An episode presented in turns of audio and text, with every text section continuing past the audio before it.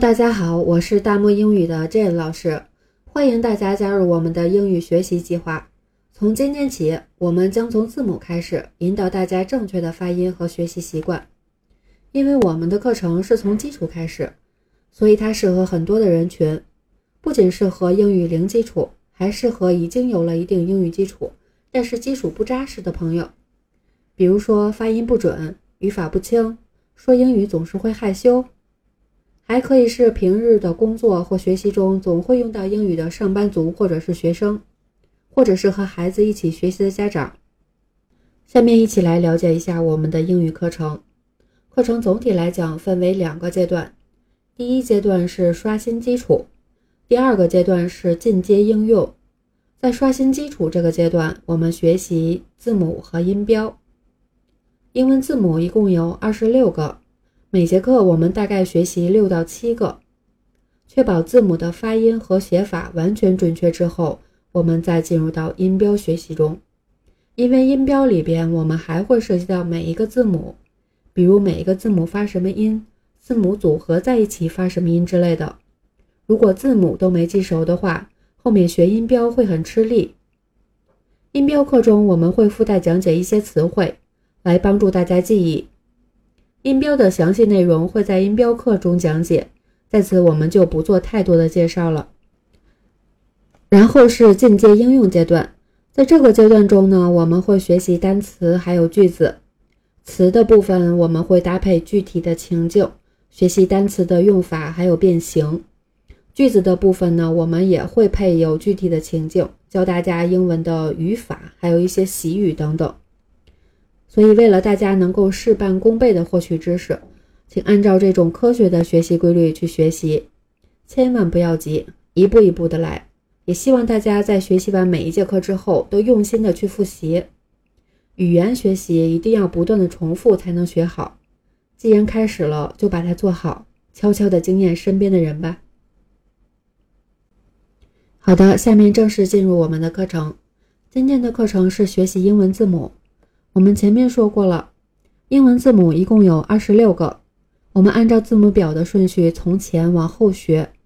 今天先来学习七个，先看一下字母的写法，请大家看一下文中的字母表，表中列出了手写体和印刷体两种写法。英文字母和汉语拼音在写法上是基本一样的，区别主要是小写字母。英文小写字母呢会留出一些小尾巴。这是为了在书写的时候能和前面或者是后面的字母连成一体，视觉上达到一种美观的效果，和我们写汉字的时候的连笔字原理差不多。只要你会写汉语拼音，学英文字母就很简单了。下面我们详细的学一下每个字母的读音。虽然英文字母和汉语拼音的写法是一样的，但是读音完全不同。我们的字母表里面也标注了容易读错的字母，请大家跟随老师的读音多练习几次。还有一点啊，我们读英文字母的时候可以借鉴汉语拼音的这种拼读方式，但是千万不能用汉语拼音的发音去读英文字母，也千万不要用汉语拼音在字母旁边做标注。记住啊，英语的发音和我们的汉语发音是独立的两套发声体系。下面我们看一下字母。第一个，汉语拼音里的字母 “a”，在英文里呢，这个字母读作 “a”。比如说，有人叫你，你回应一声 “a”，和这个字母发音很像，但是要把声音拉长，再读一次 “a”。第二个，汉语拼音里的字母 “b”，在英文里，这个字母读作。b，发音很像普通话里面必须的 b，不过也是要把声音拉长。再读一次，b。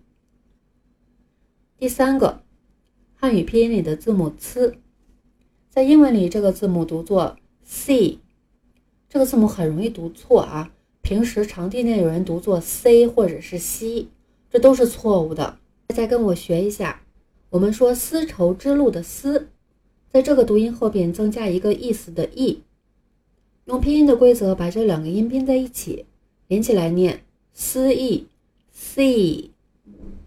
第四个，汉语拼音里的字母的，在英文里这个字母读作 d。这个对于我们来讲就很简单了，把声音拉长，d。第五个，汉语拼音里的字母 a，在英文里这个字母读作 e。不知道你哪位有听相声的习惯哈？有时候相声演员在场上讲了一个特别有意思的话，台下观众就会大喊。e，就和这个字母读音一样的啊，再来一次，e。第六个，汉语拼音里的字母 f，在英文里这个字母读作 f，这个音发起来有点难度啊，经常听见人读错的。常见的一种错误的读法就是 f，这就完完全全的错了啊。我们把这个字母的读音拆开来看一下，它有两个因素，第一个音。嘴巴微微的张开，舌头放平，哎。第二个音，把牙齿轻轻的放在下嘴唇上，气流从牙缝里流出来，轻一点啊，不要读成夫了啊。下面我们把两个音连在一起念一下，f。第七个，汉语拼音里的字母 g，在英文里这个字母读作 g。这是个特别容易读错的字母，有人读作追，还有很多人读作 j，这都是不对的。我们同样把它拆开来看一下，也是两个因素。第一个 j，第二个 e，连起来念一下 g。好的，下面我们把今天的七个字母重复一下，和我一起来读。A。B C D E F G，今天的课程就到这里了，非常感谢您的收听，欢迎您扫描下方二维码关注我们的微信公众号，同时你也可以在我们微信公众号的绘画界面点击联系我们，获取我的个人微信号，你也可以。点击下方的阅读原文链接至喜马拉雅收听我们的课程。今天结束之前呢，我们再学一句话：See you，就是下次再见的意思。好的，我们下次课程见喽，See you。